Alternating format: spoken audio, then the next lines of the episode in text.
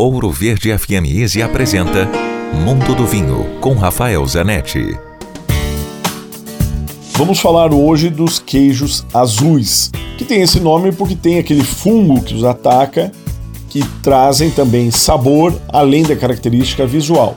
Esses queijos não são muito fáceis para se harmonizar com vinhos tintos, eles são normalmente mais salgados e o sal excessivo com o vinho tinto, com o tanino do vinho tinto traz uma, um gosto desagradável.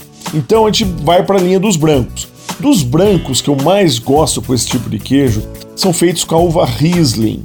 A uva Riesling é de origem alemã, existe em outros lugares do mundo. Hoje tem bom Riesling, inclusive aqui na América do Sul. Mas é claro, a casa da Riesling é na Alemanha, onde os vinhos têm um certo residual de açúcar natural da uva e fica extraordinário com esse sal do queijo.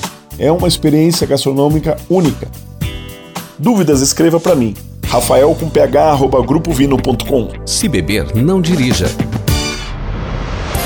Quer ouvir este e outros quadros exclusivos?